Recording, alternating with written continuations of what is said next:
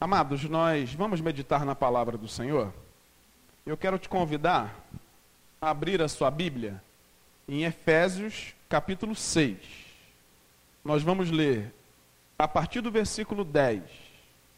Diz assim a palavra do Senhor: Quanto ao mais, sejam fortalecidos no Senhor e na força do seu poder.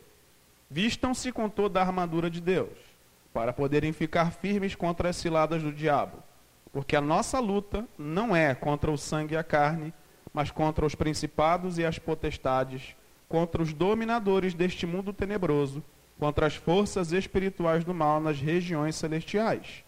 Por isso, peguem toda a armadura de Deus, para que vocês possam resistir no dia mal e depois de terem vencido tudo, permanecerem inabaláveis. Versículo 14. Portanto, fiquem firmes, cingindo-se com a verdade e vestindo a couraça da justiça Tenham os pés calçados com a preparação do evangelho da paz, segurando sempre o escudo da fé, com o qual poderão apagar todos os dardos inflamados do maligno. Usem também o capacete da salvação e a espada do Espírito, que é a palavra de Deus.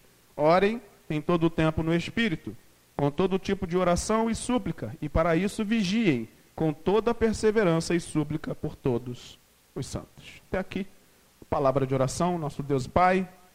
Clamamos a Ti que nos dê entendimento e conhecimento vindo do alto ao meditarmos na Sua palavra. Fala aos nossos corações e edifique as nossas vidas por meio do Teu Santo Espírito. É o que nós pedimos em nome de Jesus. Amém e amém.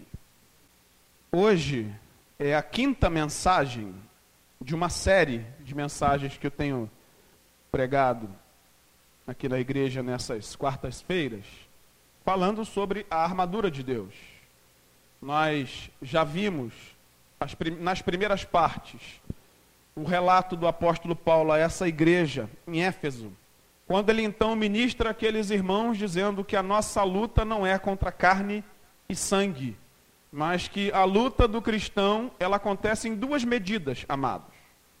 A primeira luta que a gente trava, ela é interna. Por quê? Nós lutamos contra os nossos próprios desejos. Tiago vai dizer que cada um é tentado pelo desejo mal que há no próprio coração. Então, se nós sentimos tentados por alguma coisa a falhar, a desobedecer, a pecar contra Deus, a nossa primeira luta, a nossa primeira batalha é interna. Porque o nosso coração e mente, eles se levantam contra nós, porque a nossa carne, uma vez convertidos, ainda sofre a influência do pecado. O poder do pecado não nos domina mais. Amém, igreja? Porém, a influência do pecado ela é inevitável. Nós não somos capazes de, com a nossa própria força, resistir a isso. Então, o apóstolo Paulo agora vai falar de uma outra luta externa. Ele diz: a nossa luta não é contra carne e sangue, mas a nossa luta, luta é contra principados e potestades que habitam nas regiões celestiais. Ele está dizendo assim: a nossa luta não é meramente física, humana, mas ela tem é, por trás de tudo, o reino espiritual que é vivo, em movimento e em conflito.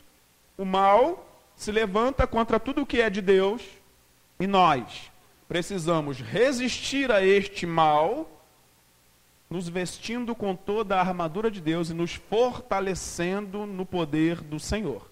Então foi essa verdade que a gente viu inicialmente.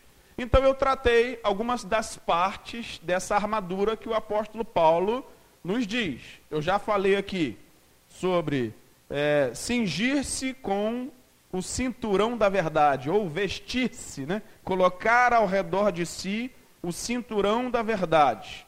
Falei também da couraça da justiça, aquela parte como um colete à prova de balas que hoje a gente conhece bem, um soldado romano usava na ocasião de Paulo, e ele então usa esse exemplo para falar da proteção dos nossos órgãos vitais, ou da nossa vida, do nosso coração, a couraça da justiça.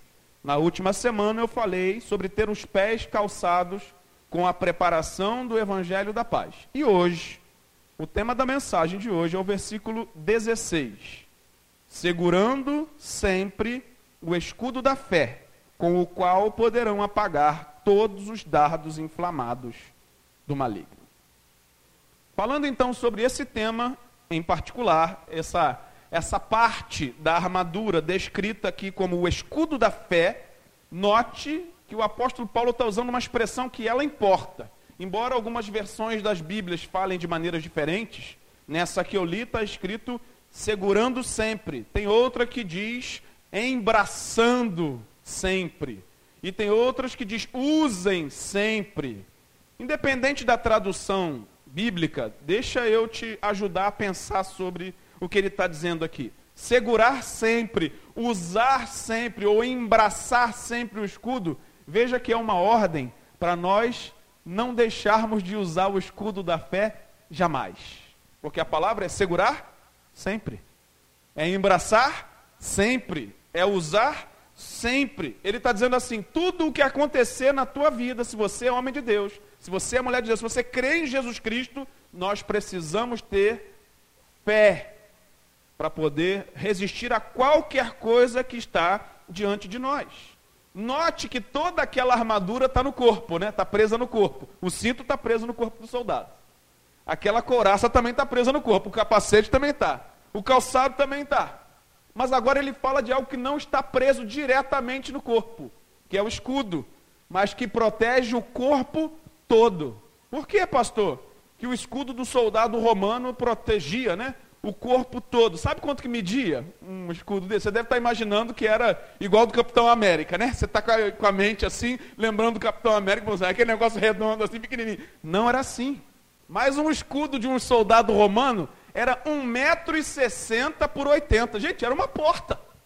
Quase, né? Uma porta tem 2,10 por 80, normalmente. Então você imagina só aquele homem normalmente eram homens, um escudo que tinha 1,60 de altura por 80 de largura, de madeira pura, revestido de couro e com as laterais todas em aço.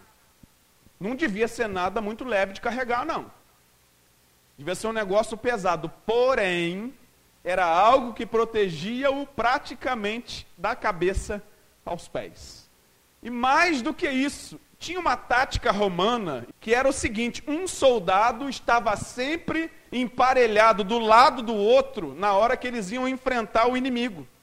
Por quê? A área que o escudo dele não cobrisse, o do seu parceiro ajudava a cobrir. E na hora que eles iam avançar numa ofensiva contra o seu inimigo, eles colavam um escudo no outro e formavam uma verdadeira parede contra o inimigo. E agora o inimigo resolve então lançar flechas e lanças. Como é que eles faziam? Eles se abaixavam e eles protegiam-se todos, como uma, um casco de uma tartaruga, né? E ali aquelas lanças e aquelas flechas batiam naquela madeira que era grossa e não transpassava. Logo, todos se protegiam. Ou seja, um ajudava o outro e o outro ajudava um. Está compreendendo aí? Paulo, conhecendo essa dinâmica, ele olha para aquilo e diz assim: na vida do crente, o que faz isso é a fé. A fé é como um escudo, a fé é como algo que nos protege por completo. É algo que talvez pese sobre nós. É algo que dá trabalho para a gente carregar adiante. Porém, vale a pena todo esforço, porque nós somos guardados por meio da fé em Jesus Cristo. Essa é a verdade que Paulo está traduzindo aqui. Ele está trazendo uma analogia importante para a vida cristã. E falando sobre o escudo da fé propriamente dito, eu quero falar sobre a fé. Existe ao menos três tipos de fé diferentes tem uma medida de fé que é chamada de fé intelectual. O que é fé intelectual, pastor? É a fé que alguém tem na própria mente. Ela acredita em alguma coisa por causa do conhecimento. Ela vê, ela entende, ela percebe, logo ela crê. Essa não é a fé bíblica. Porque a fé bíblica nem sempre a gente entende o que está diante de nós. Concorda comigo? Há coisas que a gente acredita, mas que a gente não compreende. Eliseu, diz a Bíblia, que um machado caiu num lago, vamos dizer assim, no rio, e ele então pede ao Senhor: Olha, esse machado ele pertencia a alguém, eu preciso devolver, Senhor. Me ajuda, ó Deus. E a Bíblia diz que pelo clamor do profeta, o machado flutuou. Irmão, vamos lá. Você está acostumado a ver machado flutuar? Pense em coisa até menor, uma moeda. Flutua naturalmente? Ou seja, isso é contra a natureza física das coisas. Só que eu creio que se a Bíblia disse que aquele machado flutuou, ele flutuou. Eu não vi. Na verdade, é contra a ciência física. Mas se a Bíblia disse que isso aconteceu, eu creio que é isso. É fé que não depende do meu raciocínio, porque o meu raciocínio diz o contrário. E eu acredito, apesar da minha mente me dizer o contrário, entende? Agora o que eu quero dizer o que é fé intelectual? A fé intelectual é aquela pessoa que crê só naquilo que ela viu. Não, se eu vi, eu creio. Se aquilo ali acontece mesmo, eu, eu, eu creio, eu acredito. Essa não é a fé bíblica. O segundo tipo de fé é uma fé emocional. O que é essa fé emocional? A gente usa uma outra palavra que vai te ajudar a pensar: otimismo. A fé que é emocional é aquela que a pessoa fala assim: eu acredito muito que isso vai acontecer. Aí a gente usa a expressão: eu tenho fé. Eu tenho fé que tal coisa vai acontecer. Mas talvez aquilo seja uma grande medida emocional. A pessoa deseja muito aquela coisa. E ela usa a expressão de é, carregada de, de, de emoção para poder externar o sentimento que ela tem. Talvez ela não tenha ou não esteja nutrida de fé em Deus, mas ela está carregada de emoção naquilo que ela deseja. Mas por vezes, as emoções nos enchem de otimismo e a gente nomeia o otimismo de fé. Terceiro tipo de fé é a fé na fé. O que é a fé na fé? A pessoa não deposita fé em Deus, mas ela deposita na fé que ela tem. Eu tenho muita fé e por causa da minha fé, tal coisa vai acontecer. Eu tenho fé que eu vou conquistar isso ou aquilo ou aquilo outro, porque eu tenho muita fé. Então, o objeto da fé é a força que a própria pessoa tem, e não o Deus em quem se deposita a fé. Esses três modelos de fé não são o modelo, ou não é, não representa o modelo de fé bíblica. Por que, pastor, não representa? Eu vou te dar uma definição bíblica de fé. Está em Hebreus, capítulo 11, versículo 1, e diz assim, ó, ora, a fé é a certeza de coisas que se esperam e a convicção de fatos que não se veem. Logo, se é algo que eu estou vendo com meus olhos de carne, não é fé. Além disso, se esta fé não está depositada naquele que pode realizar o sobrenatural, também não é a fé bíblica, porque a fé bíblica é a representação de confiança do crer em Deus. Quando eu creio só de forma aberta, tipo, eu creio que vai acontecer. Mas será que é Deus? Não sei se é Deus, mas eu creio que vai acontecer. Então, a fé pode até existir, mas não está depositado em quem de direito, porque a Bíblia está aqui se referindo a uma fé em Deus. O escudo da fé, ele só guarda quem deposita fé em Cristo, fé em Deus. Não é fé em alguma coisa, fé em si mesmo. Mas fé em Deus. Porque você vai ouvir alguém que não tem religião nenhuma, pode ser até um ateu e dizer assim: Eu tenho fé. Fé em algumas pessoas.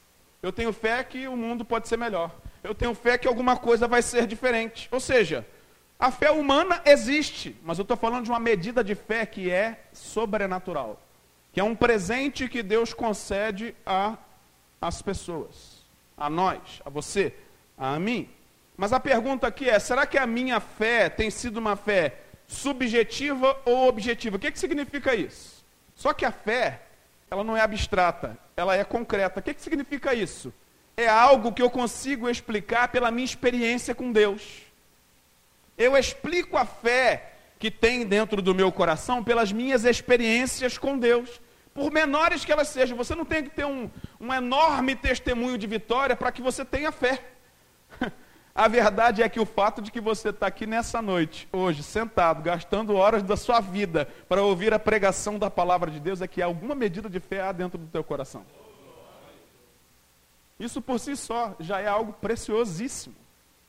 E por vezes a gente não entende isso, não valida essa verdade. Ter fé é muito mais do que crer em Deus e no seu filho, mas também é crer em Deus e no seu filho, mas é descansar nele, no seu poder, na sua capacidade de fazer aquilo que ele sabe que é melhor. Irmãos, a Bíblia diz que a vontade de Deus é boa, perfeita e agradável. Mas muitas vezes a vontade de Deus contraria a minha vontade. Às vezes eu desejo tal coisa, mas Deus quer outra coisa para mim. Ele contraria a minha vontade, e ainda assim Ele está fazendo a vontade dele, que é boa, agradável e perfeita. Por quê? Porque Ele deposita em nós o que Ele sabe que é melhor. A gente imagina que é melhor. Por isso a fé é algo concreto, objetivo, porque Deus faz sempre o melhor. Ter fé é ter a convicção de que toda a palavra de Deus é verdadeira e que nenhuma das promessas do Senhor pode se frustrar ou deixar de ser cumprida. Mas uma pergunta aqui. Mas a fé, ela é o próprio escudo ou ela nos permite ser protegidos pelo escudo? É a fé que é o escudo ou ela nos permite ser protegidos pelo escudo? Eu vou ler com você uns versículos que os versículos vão responder isso para a gente. Gênesis 15. Eu vou ler só um versículo com você aí. O versículo é o 1, é o primeiro. Diz assim, ó. Depois destes acontecimentos, a palavra do Senhor veio a Abrão numa visão, dizendo: Não tenha medo, Abrão. Eu sou o seu. O que está escrito aí? Escudo. E lhe darei uma grande recompensa. Deus falando para Abraão. Agora vai mais uns livros adiante, em Deuteronômio 33. Deuteronômio 33, 29. Diz assim, ó: Feliz é você, ó Israel. Quem é como você? Povo salvo pelo Senhor, que é o escudo que o socorre. Está falando de quem? Do Senhor. Né? Está dizendo, ó, povo salvo pelo Senhor, que é o escudo que o socorre a espada que lhe dá alteza, assim os seus inimigos se sujeitarão a você e você pisará os seus altos. Último versículo, 2 Samuel 22. Versículo 3. Diz assim, ó: O meu Deus, o meu rochedo, em que me refugio, o meu escudo, a força da minha salvação, o meu alto refúgio, ó Deus, tu me salvas da violência. Até aqui. Esses três versículos, você leu comigo. As três referências que lemos, tem ali a expressão escudo, percebe? E se refere a quem quando fala que é o escudo? Deus. Notou? Quem é o escudo então da nossa vida? Deus é o nosso escudo. Ué, mas Paulo disse que é o escudo da fé. Como conseguimos conciliar essas verdades? A Bíblia está em contradição? Jamais. Na verdade, a gente precisa compreender o que ele está dizendo. Ele está dizendo assim: por meio da fé em Deus, nós somos capazes de receber a sua proteção. Deus é quem nos protege, Ele é o próprio guarda de Israel, Ele é o nosso escudo. Em Hebreus mesmo que a gente leu, lá, que eu citei para você, Hebreus 11, 1, que fala a definição de fé, lá no versículo 6 de Hebreus 11, diz assim, ó, de fato, sem fé é impossível agradar a Deus. Sem fé é impossível agradar a Deus. Aí Paulo, em Efésios 2, 8, ele diz assim, ó, porque pela graça vocês são salvos, por meio da fé. E isso, isso o quê? a graça salvadora e a fé não vem de vocês, é dom de Deus. Então a fé é um dom que Deus nos dá. Agora vamos amarrar isso tudo na nossa cabeça, só para a gente não ficar aqui confuso. Deus nos dá um presente, um dom chamado fé. Esta fé serve para agradar a Ele. Está escrito: sem fé é impossível agradar a Deus. Essa medida de fé nos ajuda a agradar a Deus com a obediência, com a santidade. Logo, se nós agradamos a Deus, o que, que Ele faz? Ele nos protege. Salmo 91, que a gente leu no início do culto. Aquele que habita no esconderijo do Altíssimo e descansa à sombra do Onipotente. É o salmo que fala que Deus nos guarda. Ele é o nosso escudo. Por meio da fé, nós agradamos a Deus e Ele nos guarda, Ele nos protege. E é essa verdade que Paulo está traduzindo ali. E aí eu quero ler mais um texto com você agora, para responder mais uma pergunta. Romanos 10, abre comigo, por favor. A pergunta é: se a fé é um dom de Deus, se a fé é um meio de agradar a Deus, como que eu faço para alcançar uma medida de fé que agrada a Deus, já que a fé agrada a Ele, e ainda ter essa proteção, já que Deus é o meu escudo. Como que eu tenho essa medida de fé, pastor? Será que a Bíblia me ensina a ter essa medida de fé que agrada a Deus e alcança a proteção dele? Romanos 10, 11 até o 17, que diz assim, ó: Pois a escritura diz: todo aquele que nele crê não será envergonhado. Porque não há distinção entre judeu e grego, uma vez que o, que o mesmo é o Senhor de todos, rico para com todos que, os que o invocam. Porque todo aquele que invocar o nome do Senhor será salvo. Olha só o 14 em diante. Como, porém, invocarão aquele em quem não creram? E como crerão naquele de quem nada ouviram? E como ouvirão se não há quem pregue? Olha o 15. E como pregarão se não forem enviados? Como está escrito, conformosos são os pés dos que anunciam coisas boas. 16. Mas nem todos obedeceram ao evangelho, pois Isaías diz: Senhor, quem creu em nossa pregação?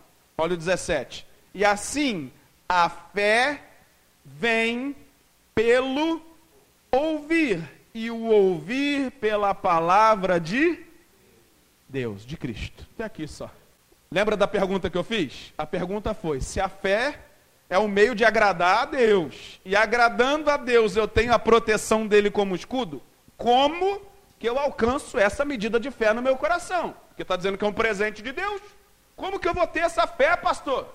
Eu quero esse escudo de Deus, eu quero agradar a Deus, mas eu, como que eu faço para alcançar esta fé? Só para nivelar, Paulo diz que ninguém consegue nem chamar Jesus de Senhor se não for por meio do Espírito Santo. 1 Coríntios 12, 3.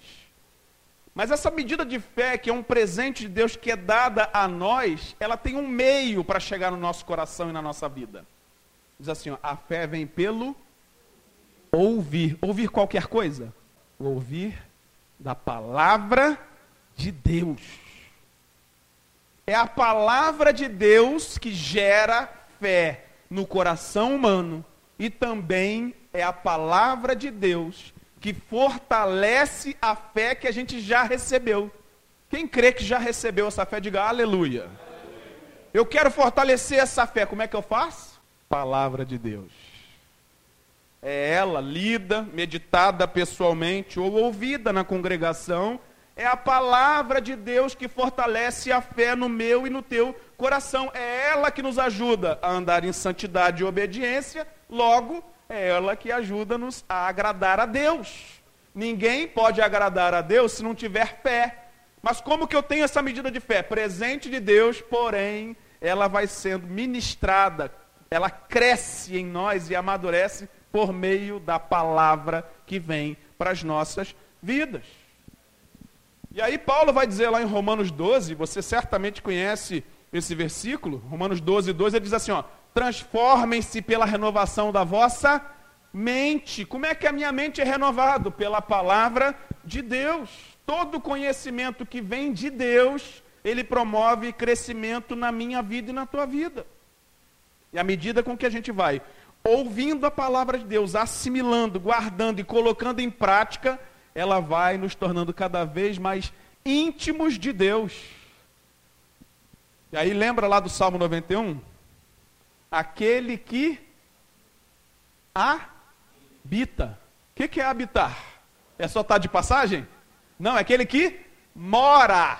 Aquele que habita no esconderijo do Altíssimo. Você está entendendo? Quem é íntimo de Deus mora juntinho dele. Você está entendendo? Ele guarda a gente porque a gente está pertinho dele. E o que nos aproxima de Deus? A santidade, a obediência adquirida por meio da fé. A fé é esse caminho que nos leva para perto de Deus. Pela fé nós permanecemos firmes. Se você está firme na presença de Deus, é porque o Senhor tem sustentado a tua vida. Não é porque a gente é forte, não, irmãos. Não é porque nós somos muito bons, não. Não é porque a igreja é boa, não. É porque Deus é bom. Deus fortalece a nossa vida por meio da fé que temos nele. O caminho do cristão, do início ao fim, é por meio da fé. Sem fé é impossível agradar a Deus. Todo o caminho da nossa vida passa pela fé. E aí em Gálatas 3, se você não quiser abrir, não precisa, os versículos 3 até 5, diz assim, ó. Será que vocês são tão insensatos, Paulo falando com aquele grupo de irmãos, que tendo começado no espírito, agora querem se aperfeiçoar na carne? Será que vocês sofreram tantas coisas em vão, se é que na verdade foram em vão? Olha o versículo 5. Aquele que lhes concede o espírito e que opera milagres entre vocês, será que ele o faz pelas obras da lei ou pela pregação da fé? Até aqui. Sabe o que, que Paulo está falando com aqueles irmãos? Ele está dizendo assim: vocês começaram bem, vocês estavam depositando toda a confiança de vocês em Cristo, mas num dado momento vocês resolveram trabalhar por conta própria, achando que conquistavam as coisas por meio da própria força e do próprio esforço. Ele disse assim: vocês começaram até bem. Mas você acha mesmo que aquele que faz todas as coisas, está falando de Deus, né? Aquele que faz todas as coisas faz porque vocês trabalham muito? Ou isso acontece por meio da fé? Era uma reflexão. Ele estava dizendo assim: quem ama a Deus, quem quer andar na presença de Deus, quem quer agradar ao Senhor, não deve buscar fazer muitas coisas para agradar a Deus, mas fazer por gratidão, porque sabe que é o Senhor que faz tudo em nossas vidas. Inclusive, Ele faz tudo por meio de nós. Nós não fazemos nada sozinhos. Irmão, se você adora ao Senhor, se você ora, se você canta, se você louva, se você prega a palavra, se você evangeliza, seja lá o que for que você faça, tudo o que você faz vem de Deus e é para a glória dele. E a gente precisa ter essa consciência. Então o ciclo da fé, ele acontece mais ou menos dessa maneira, ó. Deus nos concede uma medida de fé, e ela é dada como um presente para mim e para você, mas ela precisa crescer. Nós precisamos avançar nessa medida de fé. Por meio dessa fé, nós somos salvos. Efésios 2 diz isso, que a graça da salvação é derramada sobre nós por meio da fé. Mas esta mesma fé nos chama de volta à comunhão com Deus. Quem tem fé em Deus precisa desejar comunhão com Deus. Você tem fé em Deus? Diga amém. amém. Então nós precisamos desejar comunhão com Deus. E como que essa comunhão acontece? ela acontece por meio da dedicação mesmo, na presença de Deus, na oração, na leitura e meditação da palavra de Deus. Não é um estalar de dedos, irmão. Não é. Não é. Não é hoje você quer e amanhã está tudo feito na tua vida, você é alguém que está naquele estágio perfeito que agrada a Deus. Não é assim que acontece. Nós vamos evoluindo e progredindo na nossa jornada. E a palavra de Deus promove esse renovo de fé na minha vida e na tua vida todos os dias. É diariamente que isso acontece. Por isso nós somos chamados à intimidade com Deus, à comunhão com Deus e também a boas obras. Isso tudo resulta em obediência logo somos guardados por Deus. Guardados de quê? É a última coisa que eu encerro.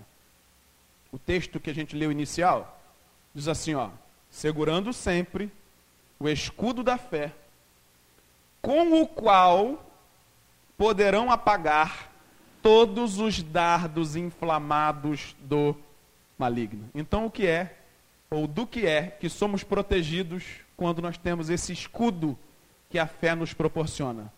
Dos dardos inflamados do maligno. Pastor, o que é dardo inflamado? Era uma lança ou flecha que eles colocavam uma estopa, um pedaço de algodão, um pedaço de pano, embebido em algum combustível, um breu. Fala hoje seria um querosene, se fosse hoje, né? E eles lançavam fogo naquilo poucos segundos antes de disparar. E aquele instrumento era lançado contra esses soldados romanos, com o propósito não só de feri-los, mas incendiá-los. Imagina uma flecha pegando fogo, irmão. Se ela bate no escudo, o que acontece? Eu falei que era de couro, você lembra que o escudo era madeira com couro? Bateu fogo ali, ó, uh, incendeia. Se pega no corpo, perfura, também queima aquela pessoa toda, pegava em toda a sua roupa. Então o que, que é que aquele escudo que deveria proteger, como que eles preparavam aquele escudo? Eles ensopavam aquele escudo, escudo de água. Quando o inimigo disparasse uma flecha incendiária e ela parasse no escudo, o que acontecia? apagava. Então o escudo protegia das flechas incendiárias, aquelas flechas que não só poderiam ferir, matar, mas queimar. Aí a Bíblia está dizendo assim: o nosso inimigo, Satanás, o diabo, ele lança essas flechas inflamadas. O que, que é inflamadas? Pegando fogo. Essas flechas inflamadas, irmãos, significa alguma coisa que ele vai lançar contra nós não só para nos distrair ou para nos ferir, mas aquilo que parece só um ferimento, na verdade, promove algo muito pior. Ah, foi só uma mentirinha. Foi só um desejo, eu só dei uma olhadinha só, já passou. Aquilo lhe passou assim no celular, assim, eu deixei para lá, foi só uma coisinha. Dardos inflamados, o que parece pequeno. Sabe o que é um dardo, né? Você viu que nem falou flecha. Você sabe o que é um dardo?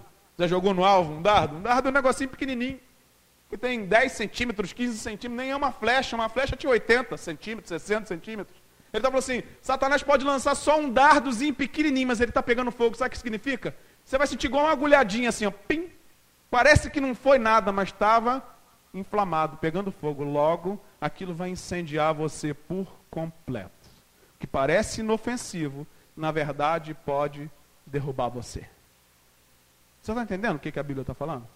Paulo está dizendo assim: cuidado, porque Satanás não brinca. Ele é astuto. E o que, que isso significa, irmãos? Significa que às vezes mentiras, pensamentos blasfemos, pensamentos de vingança, desejos ardentes de pecar, lascívia, cobiça, vaidade, inveja, fofoca, intriga, tudo isso pode parecer pequenininho. Mas quando a gente abre oportunidade, é como um dardo inflamado que bate e incendeia todo o corpo. Você já falou uma palavra alguma vez com alguém que aquilo saiu tão assim, sem querer, ou saiu tão natural e quando você viu um negocinho que parecia pequeno, ficou enorme, gerou um problemaço? Eu já passei lamentavelmente por isso. Uma coisa que parecia pequenininha, que não era sem valor nenhum, você nem tinha intenção de provocar aquele mal todo, mas aquela situação foi como uma bomba atômica saiu daqui da boca, ó, pode ser algo que traz vida ou morte. Não brinque com isso, pense, reflita, cuidado. A mesma coisa eu quero aplicar essa última verdade aqui. Cuidado com o teu coração. Cuidado com as brechas. Sabe por quê? Se você tiver com escudo, mas não tiver embraçando ele, o que, que é embraçando ele? Protegendo-se. Se nós tivermos fé em Deus, mas não tivermos essa proteção, sabe o que, que vai acontecer? Na hora que Satanás lançar seus dardos inflamados, nós estaremos desprotegidos. Logo, nós seremos alvo do seu mal contra nós. Lamentavelmente. E eu encerro nessa noite dizendo para você: fortaleça a sua fé. Não dê brechas para o mal na sua vida. Não permita que as coisas mais simples que acontecem ao teu redor sejam vistas como algo que deve ser desprezado, porque não. Nós precisamos guardar o nosso coração, proteger a nossa vida com Deus e ter fé firme nele, por meio daquilo que ele mesmo já preparou para nós, que é a vida de intimidade com a palavra dele. Que Deus te abençoe e que o Espírito Santo fale melhor ao teu coração. Na próxima semana, nós vamos falar a última parte, que é o último versículo que temos lido até aqui: capacete da salvação e a espada do Espírito. Que o Senhor te abençoe.